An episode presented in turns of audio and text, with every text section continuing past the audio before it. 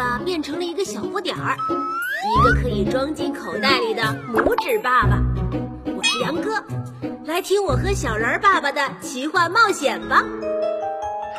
本节目由蜻蜓 FM 和浙江少年儿童出版社联合出品。装在口袋里的爸爸，少年魔法师，第十七集：少年魔法师。可是，如果我告诉记者们我是魔法师，他们的好奇心岂不是更大，更要天天缠着我了？如果我不把魔法的秘密公开出来，大家岂不是还会把我当成有特异功能的怪物，把我抓去搞研究？没准儿还会把我给解剖了呢。另外，万一坏人们把我绑架了，逼我干坏事怎么办？爸爸想了想，说道：“奇货可居，这些事发生的前提是世界上只有你一个魔法师。如果世界上不止你一个魔法师，那你就安全了。”我没听明白，问道：“嗯，什么意思？”爸爸说：“很简单，你只要教会大家魔法。”大家就不会天天盯着你了。可是，如果那样的话，我不就没有优势了吗？爸爸看穿了我的心思，说道：“你是想天天让人盯着，还是想过正常的生活？”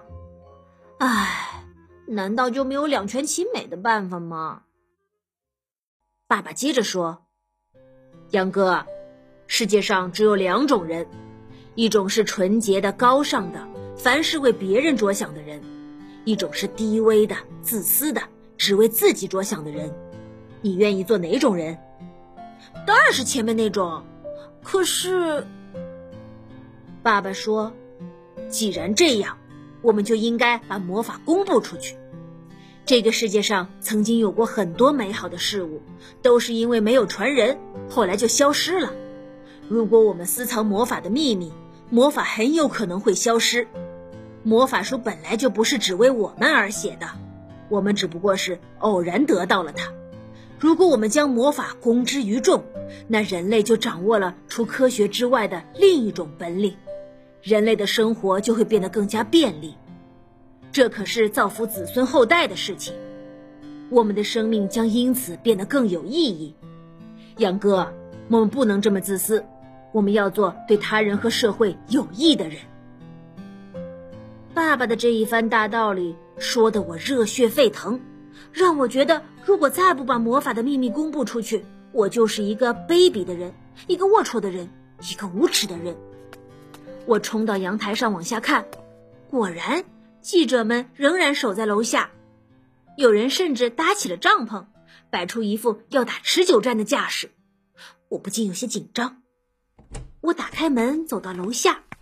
闪光灯又是一阵乱闪，我下意识地用手挡住眼睛。记者们围了上来，又像麻雀似的叽叽喳喳的问我问题。我大声喊道：“请安静！”记者们停止了提问，瞪着眼睛看着我。全场顿时安静了下来，许许多多摄像头像枪一样对准了我。我又紧张起来，心想：这阵势。跟明星开记者招待会也差不多了吧？我清了清嗓子，说道：“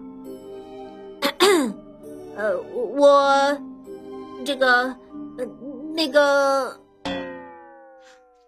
我恨死自己了，这么结结巴巴的，哪还有一点明星的样子啊？”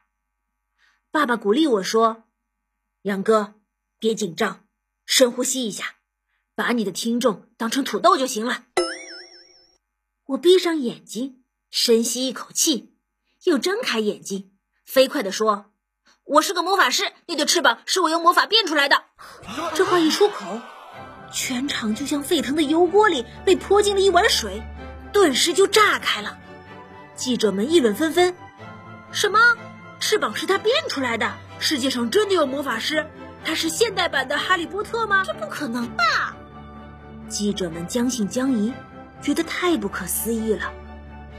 爸爸悄悄地念动咒语，我拿出筷子，口中念念有词，装模作样的挥舞起来。眨眼间，一对白色的华丽的翅膀从我的身后伸展出来。又是一阵闪光灯亮起，我念动隐身术的咒语，立刻在众目睽睽之下消失了。之后，我又在人们的喧哗声中出现了。我的四周又沸腾起来，记者们惊呼道：“他真的是魔法师！中国的哈利波特！他的父母也是魔法师吗？”记者们又问了一大堆问题，我听得头都晕了。大家最关心的是我的魔法是从哪里学来的。我随口编了一个理由，说我做梦时梦见了一个老魔法师，他在梦中教会了我魔法。爸爸曾说过。不要把魔法书的事情说出来，不然会有一批又一批的贼光顾我们家，魔法书迟早会被偷走的。记者们听后十分兴奋，让我再给大家表演几个绝招。